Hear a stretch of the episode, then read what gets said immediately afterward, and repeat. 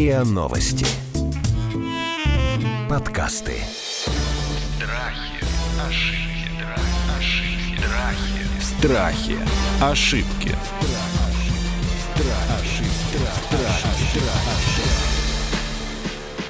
Здравствуйте, это подкаст «Страхи и ошибки». Меня зовут Наталья Лосева. В этом сезоне мы говорим о популярных страхах, заблуждениях, ошибках и не просто их разбираем, но и решаем, как с ними справляться. И сегодня мы поговорим... Слушайте, вот знаете, раз мы уж вернулись тут в офисы все, мы, кстати, пишем сегодняшний эпизод из студии, ура, ура. Раз уж мы вернулись в офис, то вот одна из таких проблем общежития офисного – это проблема такой вот безотказности или удобности для окружающих. Ну, конечно, это происходит и дома, и в трамвае. Мне кажется, в офисе это проявляется особенным. Так что стоит за безотказностью? Какие ошибки мы совершаем, когда нам хочется быть удобными, или мы хотим, чтобы другие люди были удобными и безотказными для нас, мы сегодня будем обсуждать с психологом, коучем, тренером, арт-терапевтом Ириной Масловой-Семеновой и Павлом Алфимовым, врачом-психиатром. Здрасте, коллеги. Здравствуйте. Здравствуйте. Можно я начну сразу с диагноза?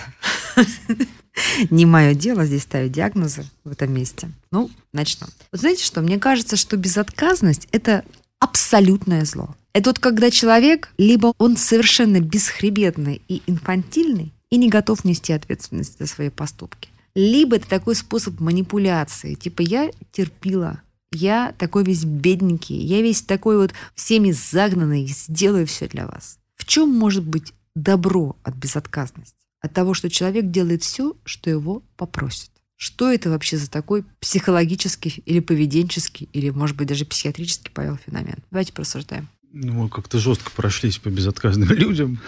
Ну, давайте, поспорьте. Отрицательной коннотацией. Поговорим о причинах сначала.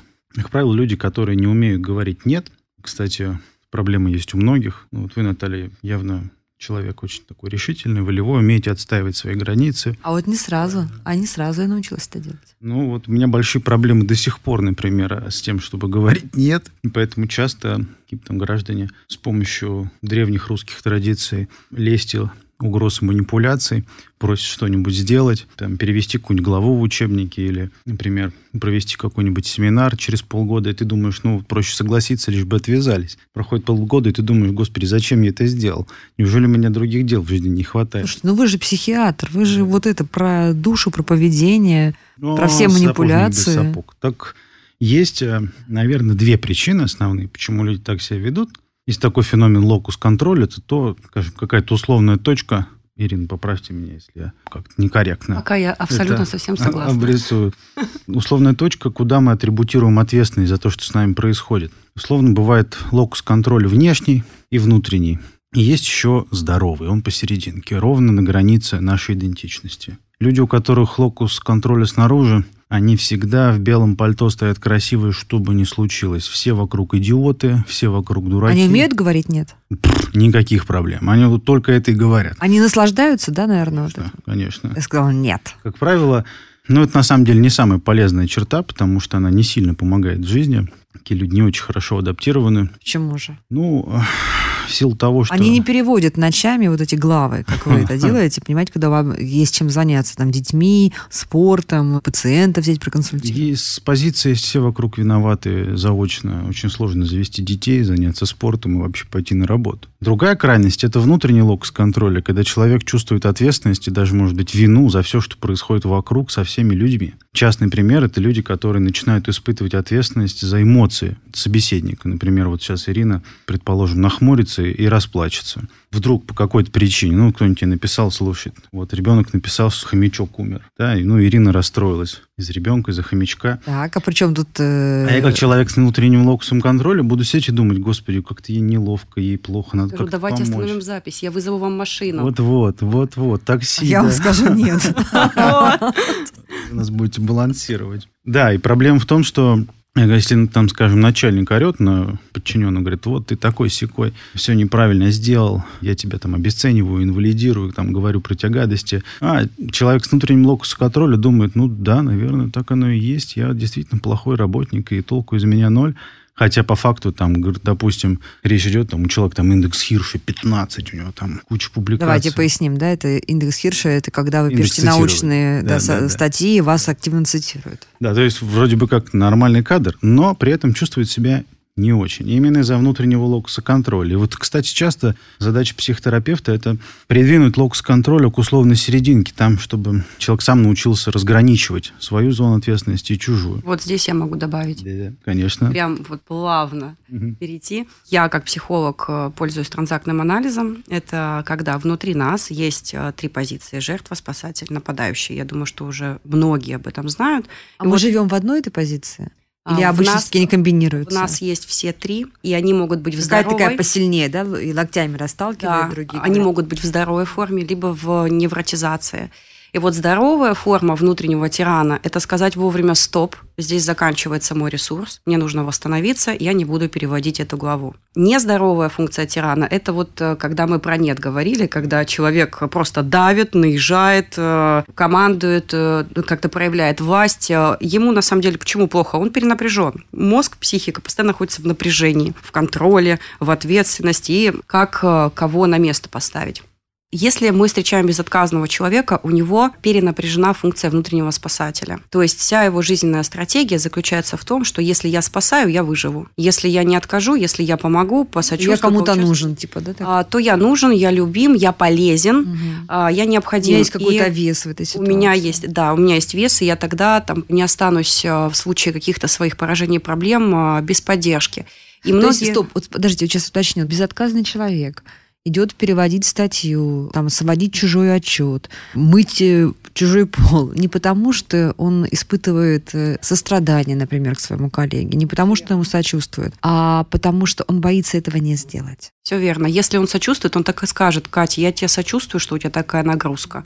Но я, увы, не сегодня, не могу. Вот это многие, кстати, путают эмпатию, жалость, нездоровую сочувствие. Вот меня спрашивают часто подписчики, ну а как тогда жертве помочь? Я говорю, сочувствием. У человека, у которого, ну, либо жертва в перенапряженной функции, либо спасатель, он безотказный, потому что боится быть как минимум плохим. Что значит бояться быть плохим? Это у человека нет внутреннего разрешения на его понимание негативные качества. Например, косячить, быть тупым, муд там, дурой, неловкой, неуместной, никчемной, да, более здоровые люди, они просто разрешают себе быть неидеальными. Он разрешает Еще, себе и не прям- справиться. можно прям повторю, разрешают себе быть неидеальными. Да, да. Разрешают, это, это здорово. Здорово, конечно. То есть безотказный, он а, думает, ну, я хороший, правильный и идеальный, я даже и тут успею. Павел, почему вы не отказываете вот в этом переводе этой статьи? Не, ну давайте, вот прям вы же как, это- как профессионал прорефлексируйте. Вот Нам же очень важно докопаться. К тому же Павел человек успешный, понимаете? То есть он безотказный, но успешный. Возможно, Павлу интересно перевести статью. Может А быть, вот там что-то была другое бы какая-то вторичная мотивация. Но на самом деле работаю над этим и стараюсь. Например, сейчас я говорю нет гораздо чаще, чем 20 лет назад.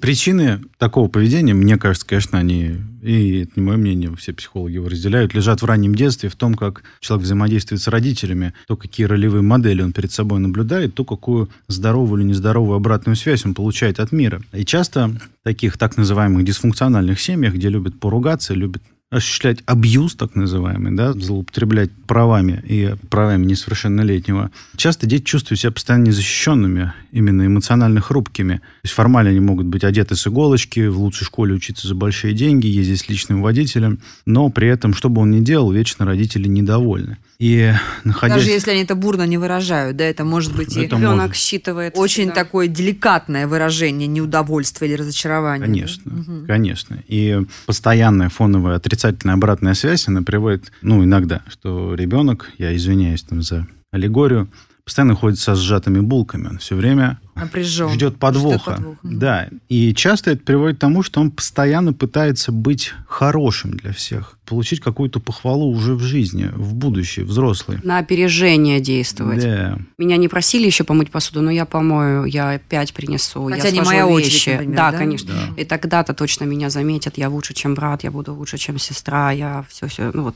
Ну, конечно, важно понимать, что это поведение, но не происходит сознательно. Не сижу, не потираю руки, как кардинал Ришелье, там не, не думаю, вот сейчас я принесу пирожное коллеге, она будет меня, скажем, она быстрее посчитает мою зарплату, например. Вот, кстати, да? по поводу манипуляции хотела добавить. Вы, Да, начали, вы начали с этой мысли, что, да, действительно, иногда безотказность происходит э, как манипуляция от недоверия, что человек справится другой, от как раз-таки, ну, я-то Дайте точно пример. потяну, а он нет. Например, муж приходит домой и говорит, у меня проблемы на работе. И жена уже начинает искать ему новую работу. Сразу, Коль, так, у тебя там на... Раз взяла на себя ответственность Сразу же, за да, него, потому да? что он маленький, убогий, никчемный, он не справится, а я тогда его спасу. И он подсознательно так и считывает, да, что я без нее не справлюсь. Конечно, ему потом становится это удобно, система всегда перестраивается. В принципе, вот эта тема отношений, ее можно представить так. Два человека повернутся друг к другу спиной, облокотятся друг под друга и попытаются сесть. И если один заваливается на другого, они не сядут равномерно, и один начнет брать на себя больше ответственности, да, а тот заваливается. Если один будет делать вид, будто бы он облокотился, и вот сейчас мы вместе в сотрудничестве с тобой будем опускаться, то завалится другой. И вот как раз-таки равномерно в паре, вне созависимых отношений, в здоровых, распределить эту нагрузку, это очень сложно. Нужно быть в себе. Если человек будет в себе, а не в другом растворенный. Вот человек безотказный, он растворяется в другом. Он не находится в себе в данный момент. Он не слышит свои потребности, он не в контакте с телом, он не может рассчитать, хочет он это делать, хватит ли у него на это сил, и что там потом впоследствии за это Но это же будет. проигрышная стратегия получается, да? То есть ты в любом случае, ты ни любви, ни уважения ты не получишь. Нет, да, потому что как-то. на том проводе человек тоже бессознательно просто скинет и не отметит, а может еще и обесценит в конце, скажет, плохо статья переведена. Прям видно, вот сделал, вот от балды. И все, и все недовольны. Ох, это было жестче, чем я.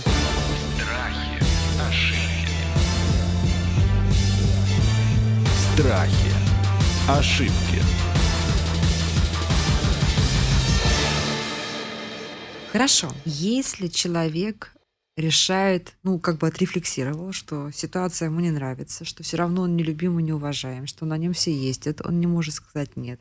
А та манипуляция, которую он вкладывал, она, в общем-то, не сильно и работает. Как можно это все рационализировать и как начать путь вот к балансу? Павелу, что нужно делать с его коллегой, который просит его перевести статью? Нормально, сейчас Павел так с психиатра-эксперта превращается в жертву, но ничего. Я пока так скажу. Человек даже, если понял, что на нем уже все сели и поехали, он не может сказать нет по одной причине. Он боится столкнуться своими собственными же негативными чувствами от этого. Например, о, я М. говорю нет, и мне стыдно. И этот стыд настолько меня убивает изнутри. И вот здесь нам нужна регрессия. Нам нужно, как говорил правильно Павел, уже спускаться в детство и смотреть, где же это, откуда это началось. Я очень хорошо сейчас понимаю, что вы говорите, потому что хоть Павел и начал с того, что я произвожу впечатление человека решительного, умеющего говорить нет, у меня это, конечно, абсолютно приобретенный навык, вынужденно, да, но я до сих пор испытываю.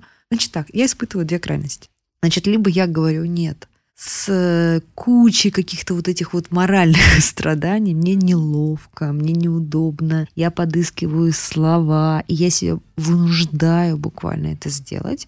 У меня был такой опыт, очень христианский, когда однажды я на исповеди сказала своему духовнику, у меня была ситуация очень бытовая, связанная с моими друзьями. Я говорю, понимаете, я не могу. И он мне тогда сказал, знаете, что он говорит, значит, ты сейчас вот выходишь, прямо сейчас, звонишь и говоришь, нет, ты не будешь этого делать, потом возвращаешься ко мне дальше на Мгм. исповедь. Я не могла уже этого ослушаться. И я ему до сих пор, ему так благодарна и признательна, не только потому, что эту ситуацию разрешила, а потому что я испытала невероятное чувство крыльев за спиной. И в той ситуации я понимала, что я права. В общем, это вот одна крайность, когда для меня сказать «нет» сопряжено с большими рефлексиями. Мне нужно, чтобы мне кто-то либо помог, либо мне ну, прям поддержали меня, либо я должна проработать. Вторая история, которая мне меньше нравится, когда я зверею внутри и говорю «нет» с удовольствием. Мгм. И мне не нравится это удовольствие, с которым я это делаю, на самом деле. Честно это присвоить, она прекрасна. Вот давайте Потому мы об этом поговорим. Когда вы об этом сказали, у вас так заблестели глаза. Вот, это нужно до конца ее принять, сказать, надо себе так сказать. Да, я иногда беспощадна, но не всегда. По делу, не со всеми. А как понять-то, по делу или нет? Понимаете, вот здесь для меня начинается поле глубоких и неясных очень рефлексий. Потому что я не понимаю, когда я имею право сказать нет и получить от этого удовольствие, а когда я на самом деле этим удовольствием покрываю, ну, вот Ну, потому что мне, ну, мне, мне ломает это сделать там, да, или мне там не лениво. Изначально абсолютно нормально, когда мы испытываем противоречивые переживания. Например, у человека может, допустим, умереть питомец, вернемся к хомячку, который, допустим, долго болел. И у человека, у хозяина будет горе и облегчение одновременно. Поэтому М. здесь... И почему так происходит? не только Потому что- питомец, то же самое может быть и с больным С- э, родственником, да, да, который тяжелым тяжело, мучительно болел. И тогда человек Мгм. начинает стыдиться того, что у него облегчение, а это абсолютно нормально. Иногда я своим клиентам говорю, что просто не оценивайте. Вот и вам хочется порекомендовать, просто не оценивайте. Вот у вас есть эти чувства, разные, одновременно два. Ну и хорошо. И Ох, идем. не знаю. Тут, слушай, тут же такой вопрос уже морали этики наступает. А вы что, Павел, думаете? Когда мы, вот как найти грань между тем, чтобы отказать с удовольствием и получить от этого такое просто циничное удовольствие, или все-таки рационализировать, вот могу я отказать или не могу отказать. Здесь я просто ленюсь, и меня ломает, да, и я не хочу действительно сделать что-то, какое-то усилие во имя ближнего. Или здесь я не даю себе на шею сесть. Как распознать-то? Ну, первый шаг будет ну, либо самому научиться, либо в работе с психологом, либо с э, работником культа, ну, например, э, со священником, духовником, то есть человеком, которому вы доверяете, научиться лучше принимать свои чувства, их нюансировать. И ничего страшного, если их несколько сразу или они противоречат друг другу. Например, упомянутый вами обжигающий стыд, такой очень Мгм. православное чувство. Он удивительно бодрит и освежает. Мы все так боимся его испытать, но когда наконец испытываем, это прям действует как ведро холодной воды. И важно научиться их декатастрофизировать, то есть э, понять, что если я кому-то отказываю и испытываю стыд, это во мне плохо подумают, но это уже лежит в поле работы с психологом, консультантом, да, как научиться проводить декатастрофизацию, деэскалацию вот этого внутреннего порочного круга, когда ты начинаешь сразу себя обесценивать. Мне будет стыдно, ну и ничего страшного. Про меня плохо подумают, ну, вряд ли дольше 13 миллисекунд вообще про меня будут думать, потому что вообще на свете много других дел, других людей. уж я и важный, чтобы про меня все время думать. Вот это хорошо сейчас было, да. Да, да. Ну, а что касается вашей вот такой полярной реакции, я думаю, что когда вы испытываете гнев, когда вы говорите «нет» с некоторым сладострастием, таким вот «на тебе», это, Не полезно. это всегда говорит о том, что вы чувствуете, что нарушаются ваши границы. Реакция на вторжение, да. Гнев – это всегда про нарушение границ, действительно, про вторжение в вашу какую-то автономность. И, мне кажется, вполне уместно тактично сказать, слушай, нет, Вася, давай ты сам, потому что у меня тут свои проблемы есть. Но если Вася звонит тебе в отпуске, в воскресенье, если я вот недавно был на горе в Адыгее, на лошадь туда приехал, сел, коньячок открыл, а у меня телефон обрывается, потому что только на этой горе он Что там ловится. связь есть? Конечно, А. поймал. Вдруг из соседнего села так ветром занесло. Я испытал гнев настоящий, потому ну вы даже здесь меня достали, граждане. И тут, э, ну, надо, наверное, говорить э, в соответствии с тем, что И Что вы происходит. сделали? Что я сделал? Ну, я... Честно. Давайте. У нас откровенный Есть э, подкаст. разные граждане, которые могут нарушать границы. Например, когда это делают э, мои пациенты с душевной болезнью, я на них не обижаюсь. Не огорчаюсь, потому что, ну что, ну что поделать, ничего страшного. А вы даете телефон своим Приходится пациентам иногда, вашим? конечно, да, когда какие-то серьезные ситуации, да. Вот видите, не умею говорить нет. Нет, поэтому если какой-нибудь м, э, грустный гражданин звонит, которому нужна поддержка, он не знает, например, что я в отпуске, мне несложно, я с ним поговорю и поделюсь. Знаешь, вот, Петя, я на самом деле на горе сижу, вот, э, тебе тут понравилось, приезжай как-нибудь в Адыгею, вот, и все будет хорошо, принимай лекарства как положено, через неделю увидимся. Если же звонит какой-нибудь человек, который знает, что я в отпуске, но все равно хочет выпить моей крови, я тоже с чувством сладострастия, как вот у вас в глазах загорелся огонь, да, могу сказать, что нет, ни в коем случае никогда не пиши, забудь мой номер, исчезни и, и так далее. Вот так. Хорошо. Про э, границы. Можно или нельзя? Прокомментируйте. Вот здесь э, у Павла явно прослеживается внутренний градиент, кому можно говорить, нет, кому там. Да, да, есть он кому уже нельзя. про- прорабатывает, Он уже говорит о том, что он уже на каком-то более высоком этапе э, работы с безотказностью Да, своей. а, в принципе, психологи, психотерапевты, психиатры, мы, в общем-то, все спасатели по факту. Поэтому, Мгм. да, у нас То есть у у вас это профессиональная мы особенность в этой такая, да, профессии, вы- возможно, потому что, ну, есть эта функция, э, потребность спасать, и мы ее просто монетизировали. Поэтому я тоже сталкивалась с тем, что мне было тяжело отказывать раньше. По поводу я не могу определить, кому можно отказать, кому нет. Вот эти два момента, можно или нельзя, они тоже идут из детства, особенно из постсоветского, когда там вообще, начиная с детского садика, что-то было можно, а что-то было нельзя. И нам приходится, когда мы взрослеем и сепарируемся от родителей, проверять встроенные нам критерии, что типа можно, дедушку нельзя огорчать, дедушке нельзя отказывать. А бабушка более здоровая, бодрая, ей можно. Мгм. Ну, допустим, да? Или там вот это Петя, он из такой семьи так себе, поэтому ты с ним не играй, если надо, не давай ему ничего. Да. А вот этот мальчик из хорошей семьи, ты посмотри, он Нужно всегда делиться еще. игрушками. Отдай младшему, ты старший. Вот этим можно становиться, а этим нельзя становиться. Вот тут краситься можно, а здесь краситься нельзя и так далее. И э, ты вырастаешь, и тебе приходится потом все это Ну, А как перепроверять. по-другому-то? Ну, мир так устроен, да, что сюда не влезаю, бьет здесь зеленая дорога. Все верно. Часть из этих э, инструкций действительно помогли нам выжить, а часть из них, они себя уже изжили и не работают. Например, если там в деструктивной семье, о которой говорил Павел, было выгодно где-то подстраиваться, терпеть, чуть-чуть выслуживаться, потом ты вырос, вышел из родительской семьи, пошел в университет, это уже невыгодно. Там уже нужно по-другому себя проявлять. И вот как раз происходит ригидность, когда человек не может быстро переключиться. И долгие годы еще продолжает тянуть эту лямку. Страхи, ошибки, Страхи. Ошибки.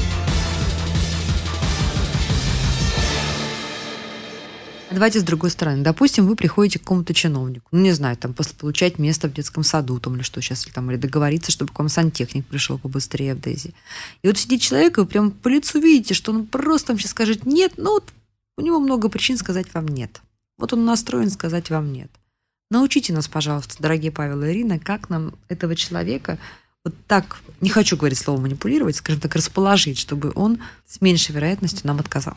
Как нам общаться с человеком «нет»? Ну, это, в принципе, вопрос из вопросов для нашей страны, потому что в таких учреждениях изначально сидят люди как раз-таки с перенапряженной функцией тирана, которые туда, в общем-то, и пробились, потому что у них э, выносливая, сильная психика, и они смогли преодолеть конкуренцию. Поэтому действительно легко говорить «нет». Я в таких случаях пользуюсь э, жалобами вышестоящей инстанции, в случае чего, если мне отказывают незаконно То есть и вы по не делу. лебезите, не делаете комплименты. Вы говорите, я сейчас вам по Да, закону все понятно. напишу». И просто пишем А если другая ситуация? Вот вы приходите, там, не знаю, приходит там какой-нибудь студент, деканат, да, это за какой-нибудь справкой, которая ему кровь из носа нужна, но сегодня неприемный день, там нет человека, нет печати, и вроде бы он понимает, что сейчас, если эта там тетечка напряжется, она может дать ему эту справку, да, но формально она права. То есть она говорит, формально нет, но может пойти навстречу. Как вот ее растопить лед этой тетечки нет? Чтобы Ой, она пошла есть навстречу. даже отдельные тренинги, как это делать. И Ну, у, дайте меня нам даже, у три. меня даже была такая ситуация в университете, один в один, потому что у меня горела общага. Если я не получу прямо сейчас печать, Вот как я попала мне точку. все, мне не жить. Это другой город, большой. И я увидела эту огромную очередь. Я поняла, что сейчас уже все закрывается. И я нашла выход. Я купила пачку бумаги и громко сообщила толпе «Бумага в деканат». Она закончилась в принтере. Срочно меня пустите, иначе нам всем вам не жить. Меня эта вся толпа пропустила. Я подошла к этой тете и говорю, бумага всегда нужна. Вот, пожалуйста. Дала взятку, А, Ирина. И говорю, и, типа, распишитесь, пожалуйста. И она говорит, а что, кто-то бумагу заказывал? Говорю, заказывали, заказывали. И поздороваться. Вообще работает э, попроси сначала большое, а потом маленькое. Ну, это, конечно, друзья мои, мы говорим про манипуляции, которые мы не очень любим в нашем подкасте, но тем не менее. Ну, Хорошо. есть один способ. Он, конечно, не всегда работает, но на самом деле люди, которые, вот, как Ирина заметила, находятся в роли напряженного тирана, вот в точке треугольника тиранической, а они очень удивляются, когда с ними начинаешь нормально разговаривать. То есть они же привыкли к другому. Позиция силы, да. Не с То позиции есть они силы. привыкли, что либо на них будут жаловаться, либо их будут упрашивать. А, А, вы когда вдруг ты просто по-человечески объясняешь, что нейтрально. Здравствуйте, Семен Иванович, здравствуйте, меня вот Паша зовут. Вот такая проблема. А вот это тоже, наверное, очень важно, да, обратиться по имени себе, Конечно, себя представить. Конечно, Мгм. да. Обязательно важно представить, чтобы ты перестал быть безликим там циферкой в бланке. Объяснить проблему, сказать, пожалуйста, рассмотрите возможность, я буду очень благодарен. Это мне сильно поможет. И на самом деле такие простые человеческие формулировки. при Даже этом если вы ничего не имеете в виду под словами, я буду вам очень случае- благодарен. Ни в коем случае. Вы будете в прямом смысле просто Да. благодарен. предельно корректные. И вот эта освежающая струя нормального человеческого взаимодействия, как будто, знаете, форточку открыли в этой душной комнате в диспетчерской ЖЭКа, она иногда творит чудеса. Вот в том числе в деканате. Но, с другой стороны, в деканате бывает еще нечестно, потому что когда, дело, когда ты мальчик пришел, весь такой себя стройный, зеленоглазый, а там в основном женщины работают чиновниками в деканат.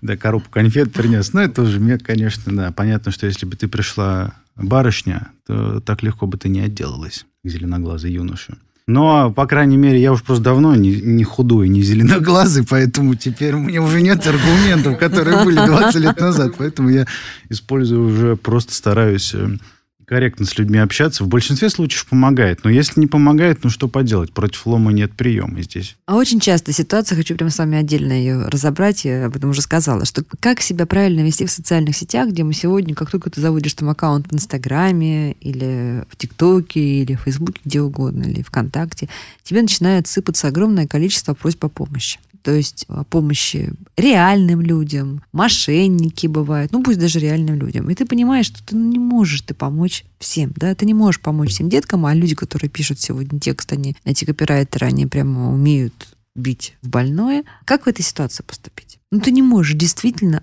всем не сказать «нет» и чувствуешь себя отвратительно. То же самое, только сеть. Та же безотказность, те же причины, которые мы уже рассматривали. Это как с сайтами знакомств. Ты выбираешь по анкете ровно тоже, того же, кого ты выберешь, если он будет на улице. Мне приходят такие письма в огромном количестве. Что вы делаете? Я для себя внутри определила, что я буду помогать деткам. Сейчас смайлики их называются, которым нужен укол этот за просто огромное количество. СМА, да? да. Я проверяю документы, я сотрудничаю с одним определенным фондом, я выбираю одного ребенка, и я веду это дело, скажем так, в социальной Мгм. сети, ну, пока не закроется сбор.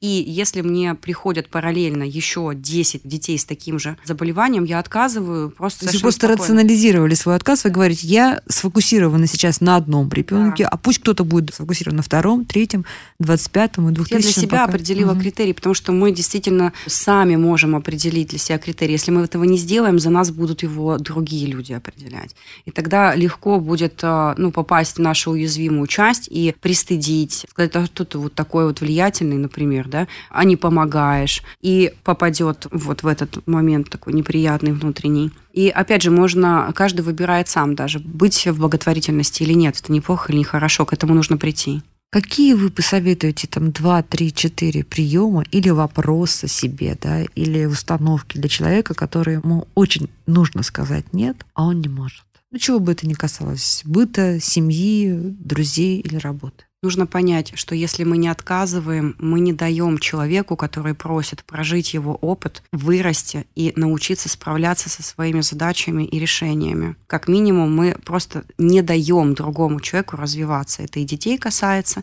и взрослых. Как ему отказать-то? Ну, представьте, он человек просит о помощи, вы будете ему говорить, слушай, если я сейчас тебе не откажу, я тебе не позволю развиваться. Нет, нет, просто говорим нет, но внутри держим мысль, что мы делаем этим отказом лучше, глобально. Потому что если мы действительно не можем помочь, и это заберет у нас ресурсы, это невыгодно нам, потому что у нас не хватит сил сделать что-то, например, хорошее, полезное. Вот это еще очень важный момент, да, почему мы не можем. Мы очень часто себе, мне кажется, говорим так, ну я же могу там отменить, э, не поехать сегодня к маме на ужин, там покушать пельмешек, который я обещал, там, или в кино, а вот пойду сегодня попросили там с человеком сходить куда-то или что-то сделать, да. Но мне же ничего не стоит, и вот в этом очень большая опасность, когда мы как бы приносим в жертву Да. себя, своих близких, то есть всегда же близкими проще жертвовать, да, чем, мне кажется, чем такими средними, да, отдаленными. Вот в этом, мне кажется, большое лукавство. Когда мы не говорим нет, потому что мы себя ложно убеждаем, что вот я там могу, ну, не поеду сегодня к маме, там, да, или там не схожу сегодня с подружкой в кафе, хотя и обещала. А самое главное – это сам человек. То есть хочется прямо обратиться к слушателям, да, что самое главное – это вы. Если вы здоровы психически и физически, то вы сможете сделать много полезных дел и для себя, и для других в итоге. А если растрачиваться ежедневно в страхе, быть плохим, отвергнутым и так далее, ну, быстро здоровье закончится, и потом уж точно не поможешь никому. Павел, что бы вы посоветовали человеку, которому неожиданно для него сказали нет, и он обиделся? Человек, который обиделся, можно посочувствовать, потому что на свете мало настолько регрессивных, инфантильных, совершенно бесполезных феноменов, я бы так сказал, деструктивных, таких как обида. Но человеку сейчас от ваших слов не легче. Он обиделся, Понятно. ему сказали нет. Ему пожелали Я быть думаю, взрослым. что вот это как раз гражданин с самого начала нашего разговора, у которого локус-контроль далеко впереди него шагает, который действительно убежден в своей какой-то исключительности. Ему бы немножко научиться смирению. Да, это тоже не сильно поможет ему в данный момент, наверное. Даже если мы скажем, что обижается в этот момент внутренне раненый ребенок, а не человек здесь и сейчас, это тоже не поможет. Даже сложно сказать, что ему поможет в этот момент, кроме просто отвлечения внимания. Но, и предположим, если бы ко мне подошел какой-нибудь 11-летний человек и сказал бы, там, Павел Викторович, я обиделся, мне горько, ну, я бы там снисходительно отнесся и говорит, вот давай чеку попьем, может, там, посмотрим, я не знаю, в Xbox поиграем с тобой вдвоем, и обиду как рукой снимет. Если ко мне придет человек 43-летний, я говорю, пожалуйста, вот телефончик Ирины, Идем к психологу. Надо серьезно поговорить с ней раз восемь, наверное. Если ты по-прежнему обижаешься, когда тебе кто-то говорит нет. Это неплохо, но ничего страшного. Но, может быть, это надо поменять. Ну что, друзья мои, настраиваем свой локус контроля, ищем золотую середину, пытаемся быть взрослыми и учимся правильно отказывать и правильно не обижаться на отказы, а также не вынуждать людей оказаться в роли отказывающего вам жестко или, наоборот, вашей жертвы, потому что вам от этого хорошо не будет. А мы сегодня говорили о том, что стоит за безотказностью, почему так трудно говорить «нет» и как перестать быть удобным, безотказным или говорить «нет» и не испытывать чувство вины. Мы обсуждали это с Ириной Масловой-Семеновой, психологом, коучем, тренером, арт-терапевтом и блогером и врачом-психиатром Павлом Алфимовым. Это был подкаст «Страхи, ошибки». Подписывайтесь на нас. Страхи, ошибки, страхи. Ошибки.